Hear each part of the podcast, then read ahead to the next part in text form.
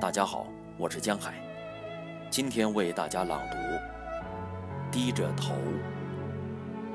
洛尔加，思想在高飞，我低着头，在慢慢的走，慢慢的走，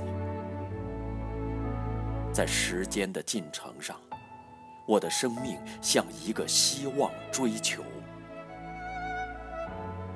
在一条灰色的路旁，我看到开满花的小径，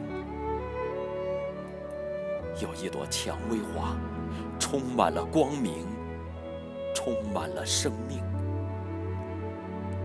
也充满了酸辛。